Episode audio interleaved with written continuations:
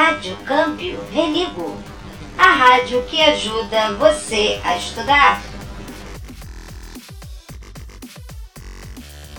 Olá, você está acessando a Rádio Câmbio Religo, a rádio do terceiro ano do Campus Engenho Novo 1 do Colégio Pedro II, que te ajuda a estudar.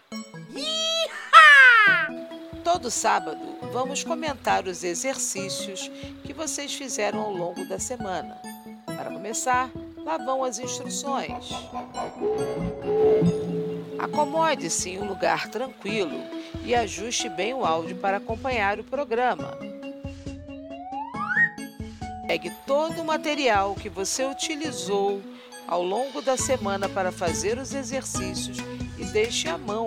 Assim, vai ficar mais fácil acessar as questões e tirar suas dúvidas. Se mesmo depois que a questão for comentada você ainda tiver dúvidas, anote e converse com a sua professora no próximo encontro síncrono. É muito importante que você ouça o programa até o fim. Caso você precise ouvir mais uma vez qualquer uma das explicações, basta voltar aí na faixa e ouvir quantas vezes forem necessárias. Agora vamos deixar de enrolação e vamos para a correção. E no programa de hoje nós vamos tratar das tarefinhas da semana do dia 12 ao dia 17 de abril. Mas antes, minha gente, essa semana foi muito especial. Quem sabe por quê? Isso mesmo, turma, nós tivemos a nossa live, a live das 300. E foi um sucesso. Representando o terceiro ano, nós tivemos lá a Camille, o Arthur Bernardo, a Rafaela, o Emanuel, a Emanuela, o Lucas, a Deborah, o Yuri, a Marina, a Ana Júlia, a Emanuele e o João Carlos, que arrasaram na live. E lá no chat tivemos todas as turmas participando ativamente com suas famílias e seus convidados. Queremos agradecer muito a presença de todos na nossa live, que foi um sucesso. Olha aqui, mas não esquece não. Nós temos ainda até amanhã para votar no nome da nossa viajante exploradora. Você já votou? Já convidou o pessoal aí da sua casa? Chamou todo mundo, o papagaio o periquito, o hamster, todo mundo para votar no seu nome preferido? A gente está te esperando lá, é só até amanhã. É, só até amanhã mesmo. Você não sabe onde? Como assim? Tá lá no Padlet da sua turma o endereço. Corre lá, tem um formulário lá te esperando. A gente está esperando o teu voto, hein? E pegando carona nessa semana da live, nós vamos começar a correção com os nossos problemas coloridos que já estão inspirados nos formulários que nós preenchemos sobre a nossa viajante exploradora. Pega lá sua folhinha dos problemas coloridos. Você lembra que nós criamos uma legenda? Nessa legenda, nós pintamos de vermelho a pergunta do problema, ou seja, o que o problema quer saber, e de amarelo as pistas, os dados, as informações que vão nos ajudar a resolver o problema. E você fez essa pinturinha? Você conseguiu identificar esses itens aí? Foram seis probleminhas inspirados na nossa viajante. Vamos começar aqui pelo primeiro. Para escolher a nossa exploradora, os alunos das 300 responderam ao questionário, de onde apareciam várias características. Responderam ao questionário 23 alunos da 301, 24 alunos da turma 302, 26 alunos da turma 303 e 18 alunos da turma 304.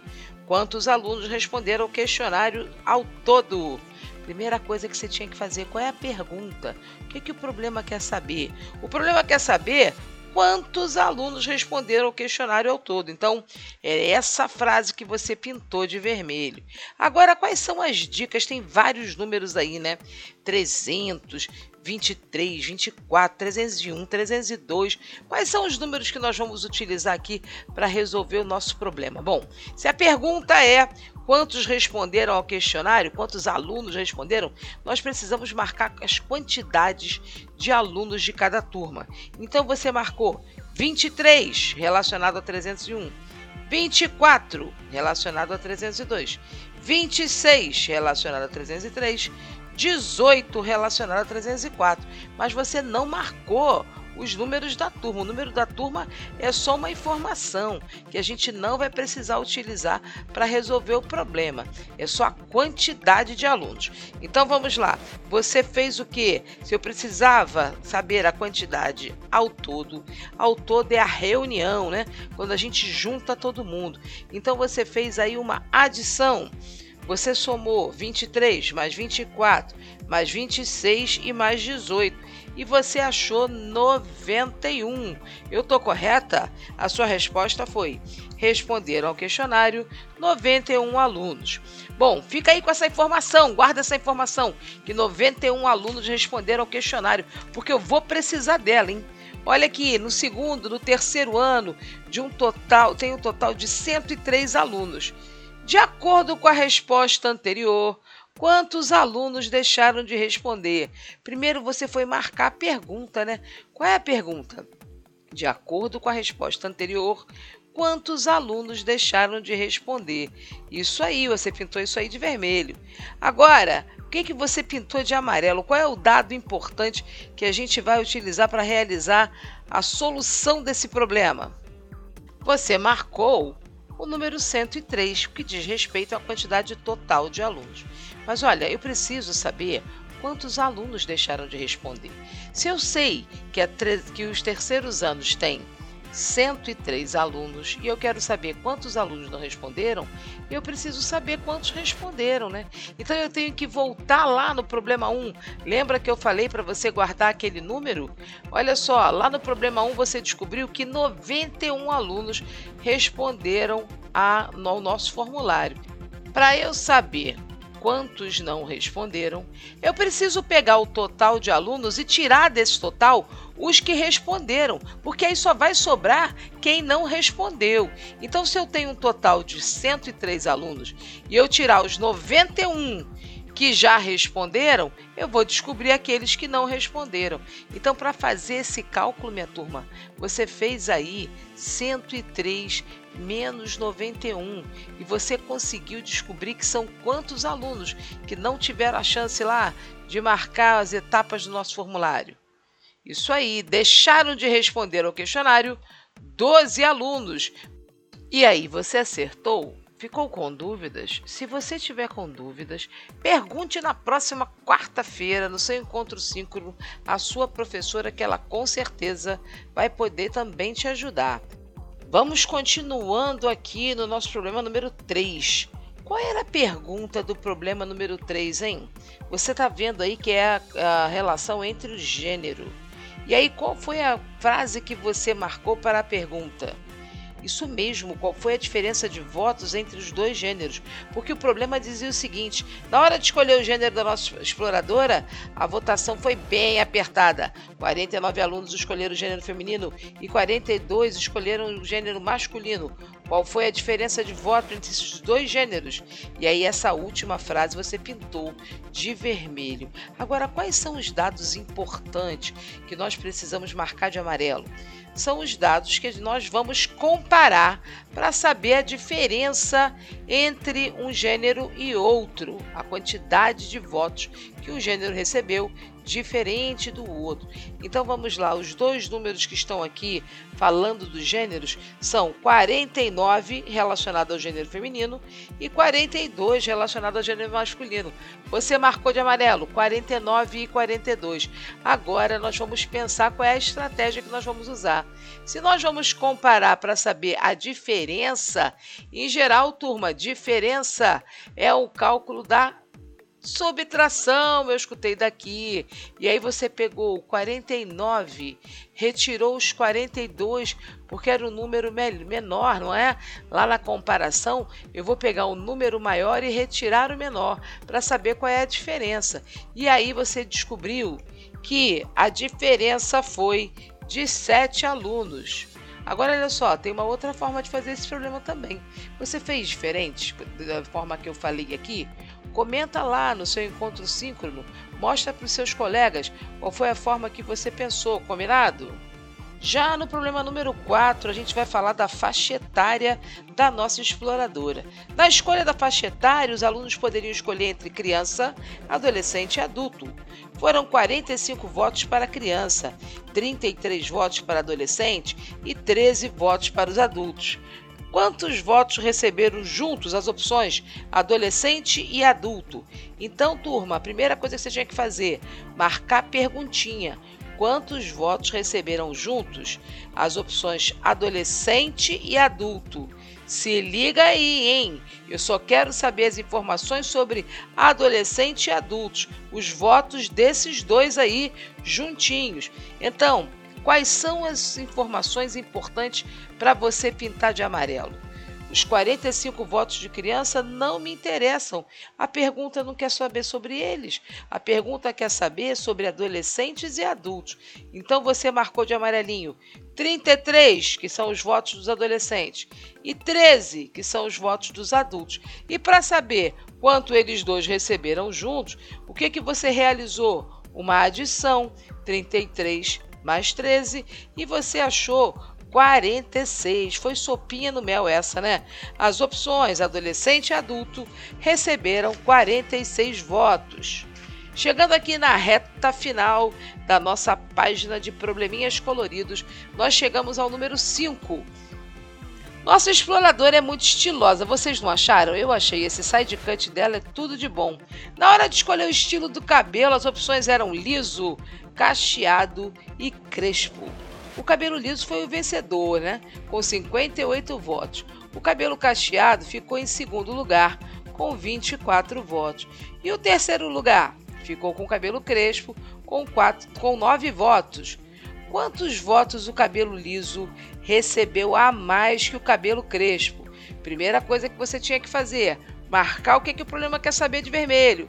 Quantos votos o cabelo liso recebeu a mais do que o cabelo crespo? Essa era a pergunta que você marcou de vermelho. Quais são as informações importantes? A gente vai comparar cabelo liso com cabelo crespo. A quantidade de votos do cabelo cacheado não nos interessa nesse problema. Então você foi lá e marcou os 58 votos do cabelo liso e os 9 votos do cabelo crespo. Confere aí, turma. Bom, e agora eu faço o que com esses dados? Novamente, nós estamos querendo saber a diferença, não é? Porque, embora a pergunta diga quantos votos o cabelo liso recebeu a mais, cuidado com essa pegadinha. A turma que às vezes está distraída lê a palavra a mais e aí já acha, ai, ah, vou fazer aqui uma continha de mais, já que tem aquela continha que tem a cruzinha, é essa aqui que eu vou usar. Fica ligado, fica ligada. A gente tem que interpretar o problema, gente. E a gente está querendo saber aqui quantos votos o cabelo liso recebeu a mais que o cabelo crespo. Ou seja, eu vou comparar esses, essas duas quantidades e saber como é que é a diferença entre elas. Quando eu comparo duas coisas, em geral, eu quero saber a diferença entre elas. E a gente já comentou aqui que quando a gente vai ver a diferença, a gente usa exatamente uma continha de subtração, mas tem que ficar ligado na interpretação. Até somou, tô parecendo Yuri fazendo música. Então vamos lá. 58 cabelos lisos que a gente marcou de votos 9 cabelos crespos. Então a gente vai ter que fazer a diferença entre 58 e 9 para poder saber quantos votos a mais que o cabelo liso recebeu. Quando você fez essa continha aí, 58 menos 9, você fez uma troca, inclusive, não é? Porque 8 não pode tirar 9. Lembra que a gente comentou que o número tem que estar sempre maior em cima? Não dá para tirar 9 de 8. Você foi lá e soltou as unidades que estavam presas lá nas cinco dezenas. Você soltou ali uma dezena, juntou ao numeral 8 unidades e fez 18. Com 18 unidades você conseguiu tirar 9 e aí você chegou a 9. O 4 que estava lá na casa das dezenas não tem que subtrair nada porque embaixo dele não tem nada, né? É o número 0. Então 4 menos nada vai dar 4. E aí você conseguiu chegar ao total de 49 votos. O cabelo liso ele recebeu 49 votos a mais do que o cabelo crespo. Nossa, foram muitos votos, não é? Olha aqui, no número 6 é o último dessa folhinha. Nossa exploradora nasceu no dia 15 de abril de 2011. Então ela tem 10 anos. E quantos anos ela terá em 2050? Então você pegou o seu lápis vermelho aí para marcar a pergunta: quantos anos ela terá em 2050? Vamos lá, turma.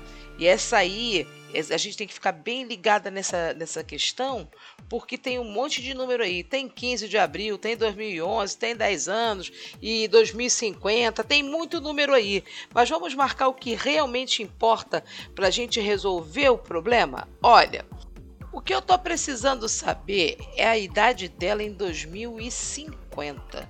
Então, o 15 de abril, que é o aniversário, para mim nesse problema aqui não está importando muito. Lembra que eu falei para vocês lá nos outros problemas da semana passada que para saber a idade de uma pessoa eu preciso saber o ano que ela nasceu? Então o que, que é importante aí para a gente saber para resolver essa questão? Marcar o ano que ela nasceu, e aí, com o ano que ela nasceu, eu já estou sabendo que ela tem 10 anos aqui em 2021.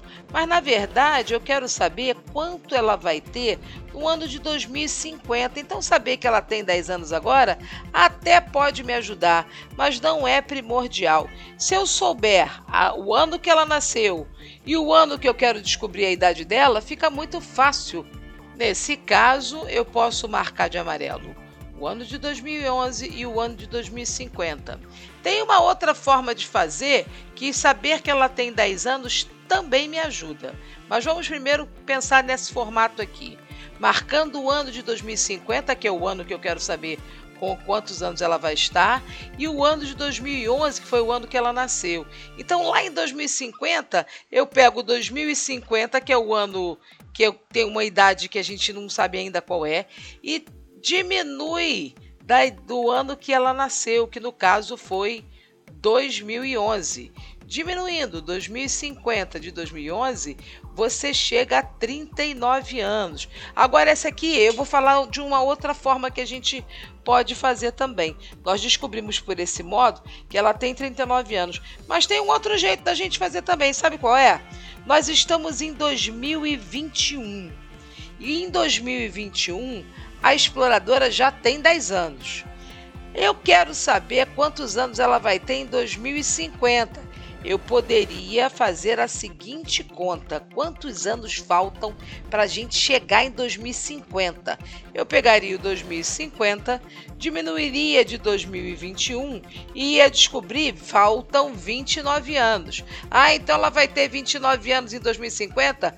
Não, gente, ela não nasceu nesse ano de 2021 ela já tem 10 anos. Ela já tem 10 anos. Agora, somando os 29 anos que faltam para chegar em 2050, olha aí, vamos achar novamente o 39. Então, com certeza, em 2050, a nossa exploradora terá 39 anos. Quem acertou essa daí? Essa daí foi um raciocínio parecido com aquele lá do lobo, do repolho, da ovelha. Você tinha que estar tá ligadinha, você tinha que estar tá ligadinho para descobrir. E você acertou? Ficou com dúvida? Conversa com a gente na quarta-feira, combinado?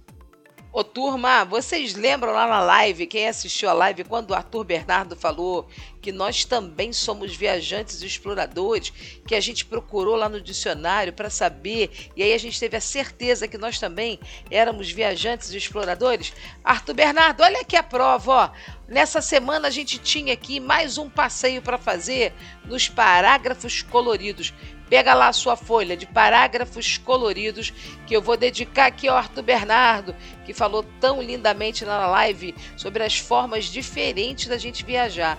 E aí, os parágrafos coloridos dessa semana se chama Um Passeio Inesquecível. Detetives apostos. O primeiro parágrafo amarelo falava da localização e dos parques. Então, o primeiro parágrafo começava assim, ó. Rodrigo de Freitas é uma lagoa localizada na zona sul do município do Rio de Janeiro e conta com alguns parques, dos quais se destacam o Parque da Catacumba, o Parque do Cantagalo e o Parque dos Patins. Então esse primeiro parágrafo aí, ó, de Rodrigo de Freitas até Parque dos Patins, você pintou de amarelo. Na sequência, a dica era a seguinte: o parágrafo vermelho fala dos primeiros habitantes. Então, olha só, o parágrafo vermelho começa em: Inicialmente foi habitada pelos índios tamoios, que a denominavam Piraguá, que significa enseada de peixe, ou Sacopenapã, caminho dos socós. Então, de vermelho você pintou desde inicialmente até caminho dos socós. No terceiro parágrafo, você tinha aí a informação das atividades esportivas e você deveria pintar de verde. Então vamos lá, ó. ao redor das águas calmas da Lagoa Rodrigo de Freitas, os cariocas e visitantes praticam esportes, realizam piqueniques e aproveitam momentos de relaxamento. O cenário é perfeito para os esportes náuticos, como o remo e a canoagem. Quem preferir a terra firme pode optar por caminhar ou pedalar em seu entorno de 8 quilômetros, sempre movimentado, principalmente no final da tarde. Então, esse parágrafo grande aí, ó, que começou em ao redor das águas calmas e terminou no final da tarde, você pintou de verde. E o último parágrafo foi o parágrafo azul, ficou fácil, que ele significa o quê? Para relaxar no final da tarde. É o assunto que ele vai tratar. Depois de tanto esforço, começa assim. Depois de tanto esforço, nada melhor do que uma boa água de coco em um dos vários quiosques para completar o programa. E aí você pintou de azul. Ô turma, na hora que você foi reescrever esses quatro parágrafos, vocês não podem esquecer. Hashtag fica a dica. Para cada início de parágrafo, você precisa se afastar um pouquinho da margem do caderno e iniciar sempre com a letra maiúscula. Não esquece disso não, que aí a sua história vai ficar show de bola. E por falar em viajante, em passeador, explorador, a Afroteca lá no Viajando da Literatura deixou um desafio para vocês. Nós conversamos sobre vários exploradores e exploradoras que a gente já teve aí ao longo da história. E na Afroteca, olha que bacana, tinha um livro lá que falava de um desses exploradores. Quem conseguiu descobrir o nome dele? Ó, oh, vou dar uma dica aqui para quem ainda não descobriu, hein? Tem um feriado no 20 de novembro, que inclusive é um feriado chamado de Consciência Negra, por causa desse sujeito que liderou várias pessoas escravizadas aqui no Brasil, em parceria com a Dandara, e criou um quilombo, o Quilombo dos Palmares. Ah, gente, depois de tanta dica, se você não descobriu, não é possível isso mesmo. É o zumbi. E lá na Afroteca tem um livro que vai contar a história dele menino.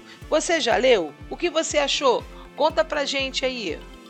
E como nós estamos falando de desafios, eu vou te convidar a buscar o seu livro Ligamundo de Matemática. Pega aí o seu Ligamundo e aí a gente vai ter uns probleminhas aqui, naquele esquema que vocês adoram, probleminhas sem números, para dar uma descansada aí desse monte de probleminhas que a gente acabou de fazer, cheio dos números, das continhas. Tô dando um tempo para você pegar o seu livro aí e abrir na página 85. Isso aí, pega lá o seu livro da página 85 de Ligamundo de Matemática. E aí a gente vai falar do Tiago. O Tiago quer pintar um barquinho. Puxa, barquinho também teve um explorador que usou barquinho sozinho para atravessar o mundo inteiro. Quem lembra o nome dele, hein? Quem lembrar o nome dele, escreve aí nos comentários. Quero ver se vocês estão ligados. E aí, gente, esse barquinho à vela do Tiago tem várias possibilidades de pintar. Ele quer usar as cores vermelho, marrom e verde sem repetir nenhuma cor. E aí ele mostra a primeira possibilidade ali, ó, pintando a vela da esquerda de vermelho, a vela da direita de verde e o barquinho propriamente dito de marrom. Quais são essas possibilidades que o Tiago tem para pintar o barco usando apenas as cores vermelho, marrom e verde? Olha só, você tem seis barquinhos aí. Então, primeira pergunta que eu te faço: teve algum barquinho que ficou sem pintar? É, gente, vocês usaram as possibilidades todas e deixaram o barquinho sem pintar? Vamos fazer junto comigo aqui, ó. Qual é a primeira possibilidade que eu tenho de usar as cores marrom, vermelho e verde sem repetir nesses barquinhos aqui com três pedaços? Duas velas e a parte de madeira do barquinho. Então vamos lá, qual é a primeira possibilidade? A vela da esquerda de marrom, a vela da direita de vermelho e o barquinho de verde. Tá aí uma possibilidade. Posso pintar também, segunda opção, a vela da esquerda de vermelho, a vela da direita de marrom e o barquinho de verde. Acabei com essa segunda possibilidade. Na terceira possibilidade, posso pintar a vela da esquerda de verde, a vela da direita de vermelho e o barquinho de marrom. Também é uma possibilidade. E aí, a próxima possibilidade, eu posso pintar a vela da esquerda de verde, a vela da direita de marrom e o barquinho de vermelho. Gente, tem mais alguma chance da gente pintar sem repetir o barquinho não ficar igual? Escotamos todas as possibilidades aí, então nós conseguimos pintar quatro barquinhos e dois barquinhos ficaram sobrando. Você acertou? Fez o teste aí?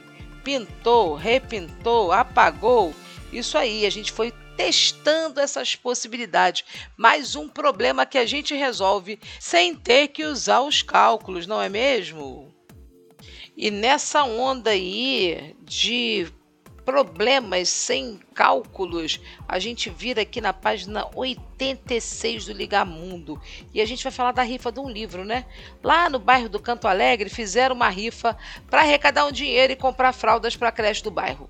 A cartela da rifa tem 30 números e quem for sorteado vai receber um livro de aventura. Aventura igual da nossa aventureira.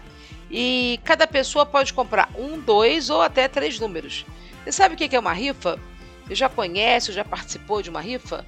Uma rifa, em geral, a gente coloca uma quantidade de números, a gente escolhe um número e aí paga né, um pedacinho daquele produto ali, paga um valor pequeno, que vale bem menos do que vale o produto, e aí uma pessoa só vai ganhar. Então você arrisca, né?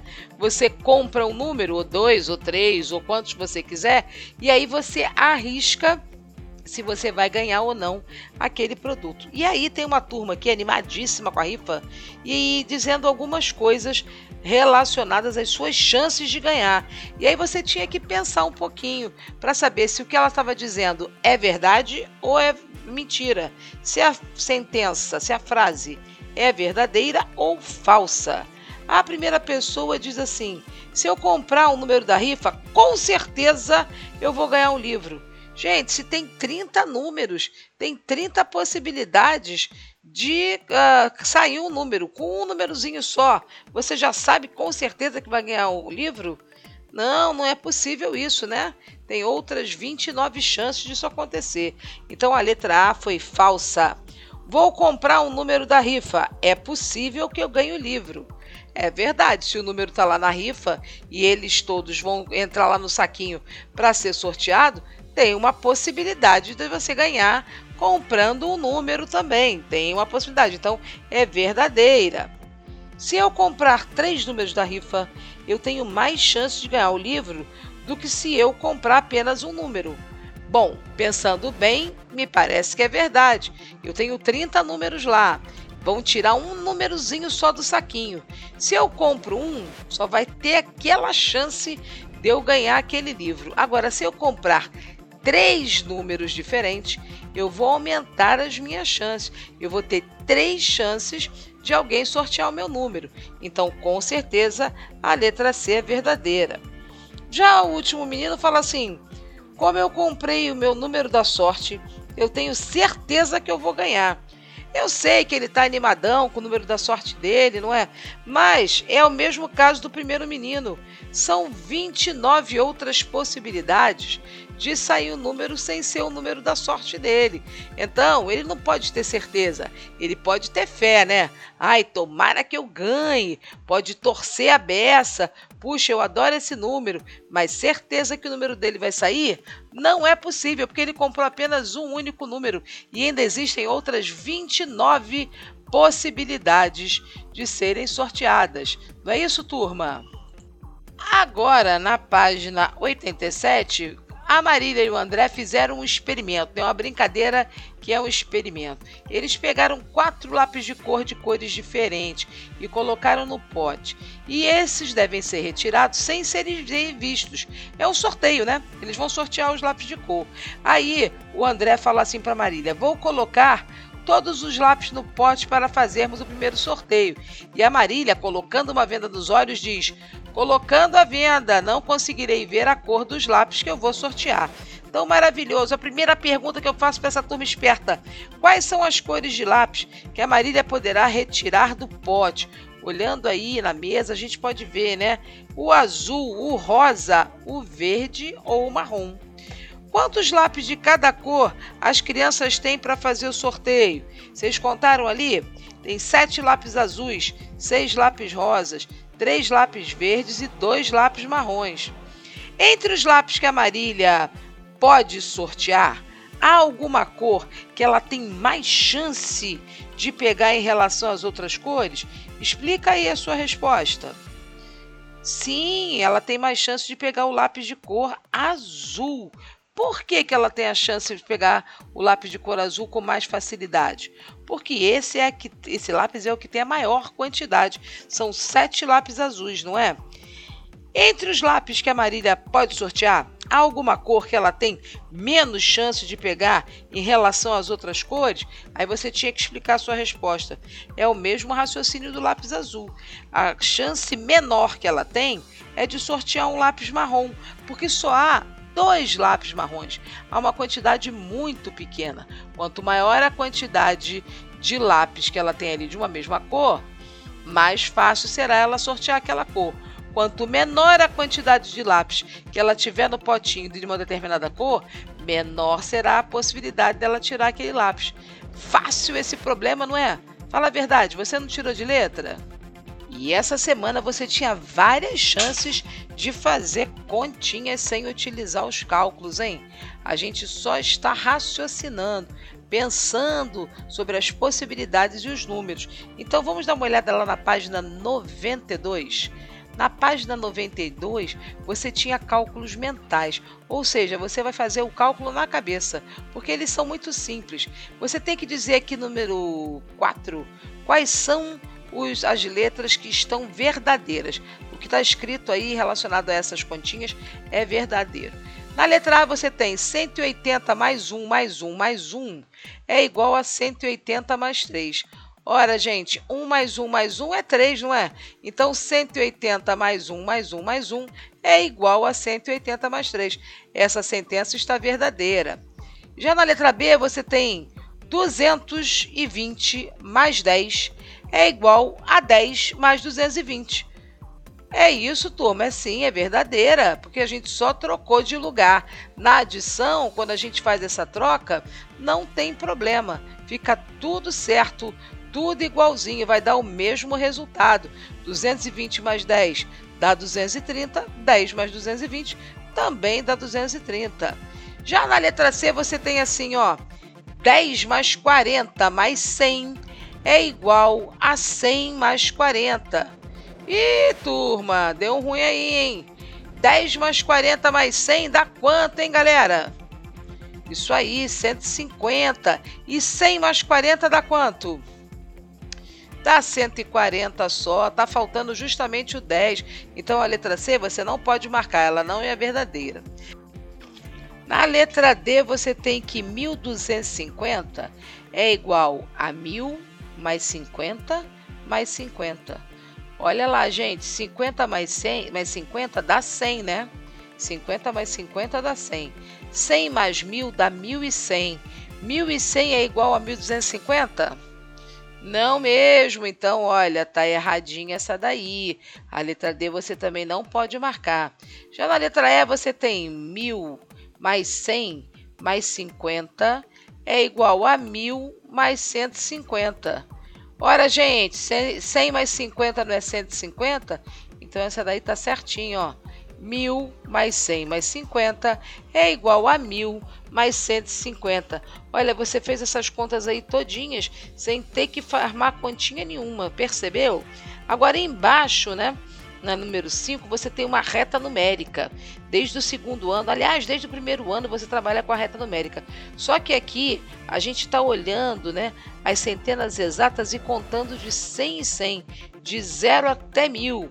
Então você tem a reta lá ó, que vai 0, 100, 200, 300, 400, 500, 600, 700, 800, 900 e 1000, aumentando sempre de 100 em 100. E aí embaixo a gente tem a dica quanto falta para completar mil unidades em cada letra. Na letra A você tem 500 mais 200 mais alguma coisa que vai chegar a mil. 500 mais 200 você chega até que número, hein? Colocou lá sua setinha no 500, depois mais 200, você chegou no 700. Para chegar até mil falta quanto? Ó, 800, 900, mil. Faltam 300 unidades. Então, na letra A, faltam 300 unidades. Na letra B, você tem 100 mais alguma coisa, mais 600, que vai dar mil. Então, você marca lá, ó, os, até, do zero até o 100. Depois você conta mais 600, você chegou lá no 700. De 700 para mil, a gente já descobriu. Faltam quantos? 300 unidades. É isso aí, turma. Já na letra C, a Sofia Torraca descobriu que tinha uma pegadinha. Na letra C, você tem alguma coisa somada a 700 mais 300 que você vai chegar no 1000. E aí, 700 mais 300 já é 1000, né, turma? Então a gente completa com que número aí? Isso aí, com o número zero. Olha aí o zero tendo a importância. Lembra que vocês assistiram essa semana o videozinho dos multoches falando da greve dos zeros? Olha aí a comprovação de que o zero é muito importante em muitos momentos. Aqui não haveria, se não houvesse zero, não haveria a resposta correta. 700 mais 300 já é mil. Então a gente completa com o número zero a letra C. Na letra D, você tem o 200 mais alguma coisa, mais olha o zero aí de novo, que é igual a mil. 200 mais quanto que a gente precisa organizar aí, a, a, a adicionar aí para poder chegar a mil? 200 mais 800, como vocês estão espertos. A reta numérica ajudou um pouquinho, não é? Então, agora a gente está contando ao contrário do mil até o zero, em ordem decrescente, certo? Então a gente está voltando, tirando de 100 em 100. Vamos ver as subtrações abaixo? 100 menos 200, quanto foi que você achou pulando na reta numérica? Isso aí, turma, 800. 600 menos quanto que vai dar 500? Quanto eu tenho que tirar dos 600 para chegar no 500, gente? Você marcou lá os 600, para chegar no 500 você voltou uma vez. Então, 100 é o nome dele, lá na letra B. E a letra C é muito, muito fácil e vai relembrar os multoches. 100 menos 100, quanto é que eu fico? Zero, né? Voltei lá para o zero da minha reta numérica.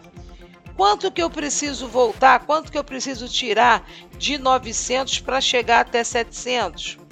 Isso aí, turma, eu estou no 900, eu vou ter que pular duas casas para os 700, ou seja, tiro 100 e depois tiro mais 100, tiro 200. Então, 900 menos 200 é igual a 700. Na letra E, eu tenho 400. Para eu chegar a 100, estou lá no 400 na reta numérica, hein? Para eu chegar lá no 100, quantas vezes eu vou pular para trás? Uma no 300, duas no 200, três no 100. Então, 400 menos 300 é igual a 100. E por último, mas não menos importante, nós temos aí o 500. Quanto que eu tenho que tirar do 500 para chegar a 100? Quantas setinhas eu vou pular ali, ó, tô no 500, tem que chegar lá no 100. Eu pulo do 500 para o 400, tirei uma vez o 100. Do 400 para o 300, tirei outra vez o 100. Do 300 para o 200, tirei novamente 100.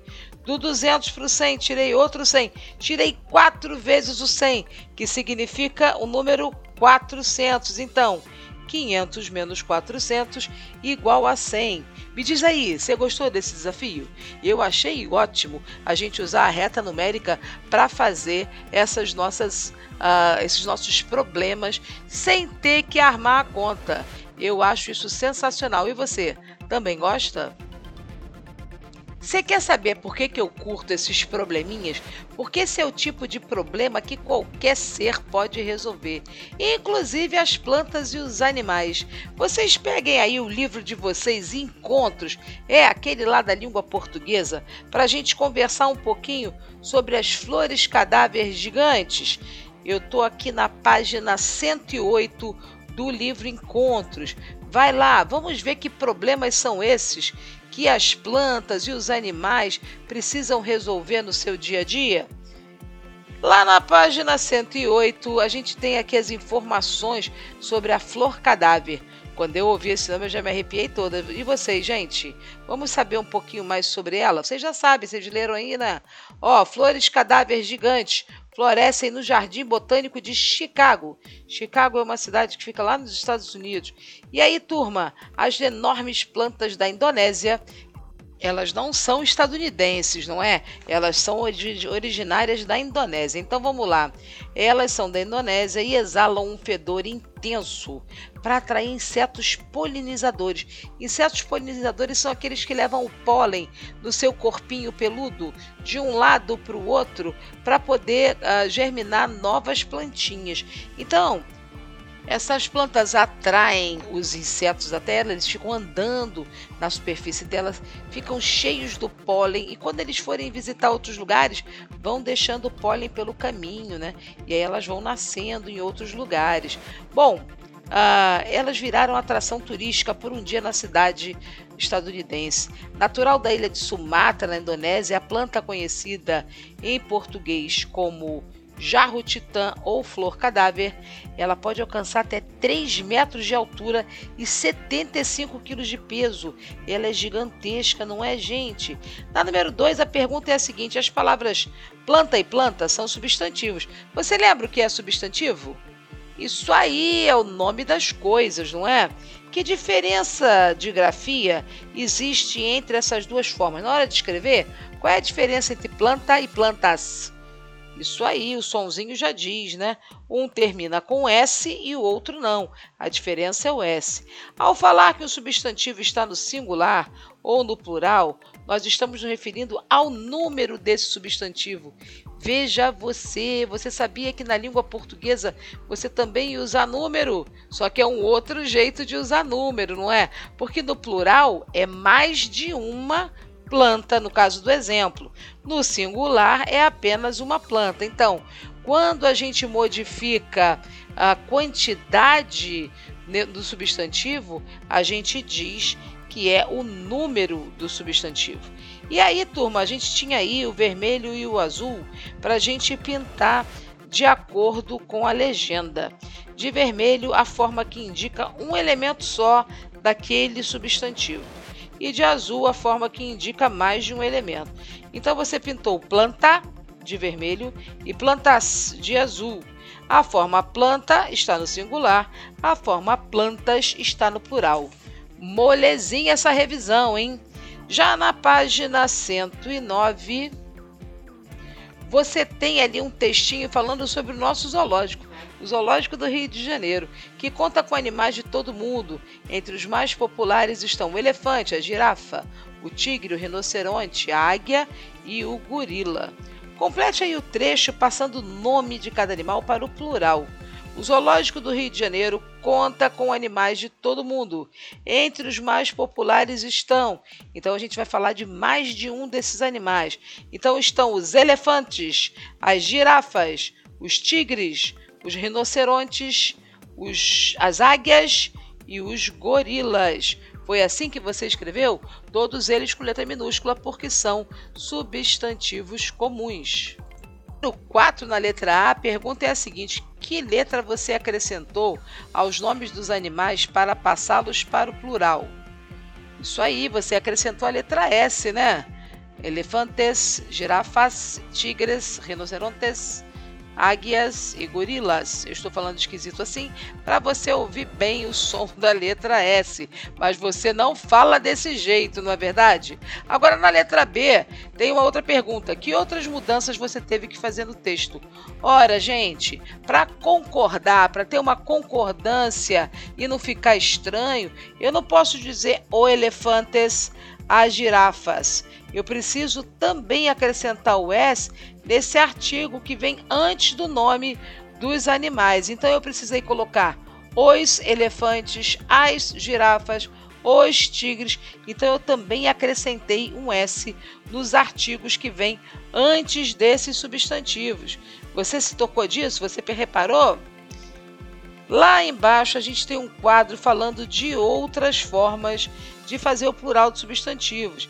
Então, era para você observar esse quadro aí, né? Senhor, quando vai para o plural, vira senhores. Animal, animais. Jardim, jardins. Barril, barris. Nariz, narizes. Lençol, lençóis. Leão, leões. Pastel, pastéis. Cuidado que nem sempre a gente só acrescenta o S, não. Depende da terminação da palavra. E aí, turma, você fechou esse essa página 109 procurando algumas palavras que o plural é parecido com esses que a gente colocou aqui no quadro? Você achou algum aí na internet, na revistinha, no livro que você estava lendo? Você fez o registro? Conta pra gente lá no comentário da rádio. Quero saber o que foi que você achou. Agora, aproveitando que nós estamos aí no livro Encontros, vamos dar uma viajadinha lá para a página 196. Nós vamos falar sobre a onça pintada. Estamos falando aí sobre os animais, né? Estamos falando sobre o zoológico. Agora a gente vai saber da onça pintada, que é a rainha da mordida. A onça pintada ganhou um card aqui parecidão com aqueles cards que vocês jogam, né? Onde tem força, onde tem tamanho, peso, poderes dos super-heróis, não é? Nesse caso aqui, a onça uh, tem algumas características, né? O tamanho, o peso, uh, como é que ela vive, como é que ela cuida dos filhotes e etc. Na página, você leu aqui essas informações todinhas. Você viu quanto pesa essa onça, gente? 120 quilos. Tem quase 2 metros, 1,80m. A onça pintada, ela é grandona, não é? E aí, no número 2 diz o seguinte, na página 197, hein? O que você entendeu por a onça pintada é radical? Bom, ela quis dizer radical ali foi no sentido de ser violenta, né? Porque ela não deixa por menos não aborreceu a onça, ela vai lá, ela é eficiente, ela ataca com muita força e com muita habilidade. Já no número 3 diz o seguinte: o título desse artigo, qual é o título né, desse artigo de divulgação científica? Ele se chama Onça Pintada, a Rainha da Mordida. Na letra B, está perguntando sobre os subtítulos desse artigo de divulgação científica. Você tem ali, ó, do lado direito, alguns títulos para dar uma certa ênfase às informações. Então você tem lá, ó, mantenha a distância, falando sobre o assunto da boca, né, das presas, como é que ela faz. Uh, um outro, uma fera americana. E o último subtítulo seria o segredo é ter calma. Então, primeiro, eles assustam bastante a gente, né? Manda manter distância e aí fala que ela é da onde que ela vem e depois dá a dica, né? Que o segredo é a gente agir com calma. Então, a resposta da letra B é: mantenha a distância, uma fera americana e o segredo é ter calma. No número 4, na letra A, a pergunta diz o seguinte: o gráfico traz informações semelhantes às dos textos divididos em subtítulos? Parece que sim, né, gente? Porque os itens que ele está falando aqui no gráfico são os itens que são justamente tratados nesses subtítulos. No texto dividido por subtítulos, as informações são apresentadas de forma clara. Ah, como é um artigo científico, eles são bastante claros. Eles não contam uma história, né? Eles vão direto ao assunto. Então, é bem clara a forma de dar a informação, senão não seria um artigo científico. No número 5, onde é mais rápido e fácil de ler informação sobre a força da mordida não septada, no gráfico ou no texto dividido em subtítulos? Bem, quando você olha aqui no gráfico que tem uma pontuação e aí você vai lá na pontuação da força, fica muito mais fácil você saber a quantidade de força que ela tem, não é? Quando você olha força da mordida e está marcado lá 10, você fala: caramba, é uma mordidona. Lá no, no, texto você também consegue saber que a mordida é mais poderosa entre todos os felinos. Mas na hora que você bate o olho ali no gráfico, força da mordida 10, rapidinho você sabe que não deve brincar com essa onça, não, não é? No texto abaixo do subtítulo Uma Fera Americana, qual é a palavra foi usada para evitar a repetição do termo onça? Nós já comentamos com você, não é? Repetir uh, muitas vezes a mesma palavra no texto torna o texto cansativo. Então, para não repetir a onça, eles transformaram a onça em ela, que é um pronome que substitui o nome onça. Então, qual foi a palavrinha que substituiu o nome onça? Foi a palavrinha ela. E aí você tinha que circular lá no texto. Já no número 7 diz o seguinte: releia um trecho do artigo da divulgação científica. Outra estratégia para obter comida é agitar a cauda em rios, atraindo os peixes. Seria necessário o autor escrever assim? Outra estratégia para onça obter comida é agitar a cauda em rios, atraindo peixes. Bom, se a gente está falando de um texto só sobre a onça pintada, não havia necessidade dele repetir a palavra onça. Outra estratégia da onça, a gente está falando da onça o tempo todo. Então ele podia dizer outra estratégia desse animal ou outra estratégia dela uh, seria, né, para obter comida, agitar a cauda nos rios, atraindo. Então não havia necessidade de repetir a palavra onça. A gente tem outras estratégias para não ficar o texto muito cansativo e repetitivo. Combinado, turma? Anota essa dica aí que é importante na hora que você for produzir os seus textos, certinho? E aí nós fomos para a página 198 e você se deliciou com a história de como contar crocodilos. Que macaco danado, não é, gente? Ele enrolou direitinho os 29 crocodilos que estavam de bobeira lá no rio. Ele fez deles uma ponte. Ô oh, macaco danado! Na natureza, os animais usam várias formas de se defender, de arrumar um jeito para resolver os seus problemas. E uma delas, além da esperteza do macaco, uma delas é a camuflagem. Você chegou a ouvir o podcast da turma 303 do ano passado? Você descobriu que os animais conseguem se camuflar tanto para se defender quanto para atacar? Muito interessante essa história, não foi, gente? Espero que vocês tenham gostado. E aí, nesse conto, né, o macaco inventou uma palavra para falar o quanto maravilhosa era a manga. Ela era deliciótima, era deliciosa com ótima. E aí, você colocou lá várias palavras novas? Se você ainda não colocou, corre lá, ainda dá tempo. Hoje é sábado. Dá tempo de você colocar palavras bem bacanas. Você pode criar palavras novas e isso é deliciótimo, como diria o nosso amigo macaco. E aí, turma, a gente vai ficando por aqui na semana da live da nossa exploradora. Não esquece, ó, encosta a orelha aí, bem pertinho do seu áudio. Ah, você está de fone? Então aperta o fone aí. Olha aqui, vai lá votar. Não esquece de votar no nome da nossa exploradora, que dia 19, segunda-feira, nós vamos dizer para vocês, ah, finalmente, o nome da nossa viajante exploradora. Estamos te esperando na semana que vem. Tá bom, turminha? Um beijo grande. Tchau, tchau. Você ouviu mais um programa da nossa rádio. Não esqueça de acessar o material todo da próxima semana que está disponível no Padlet e no Muda da sua turma. Estamos te esperando na semana que vem, hein? Câmbio, religo e tchau, tchau!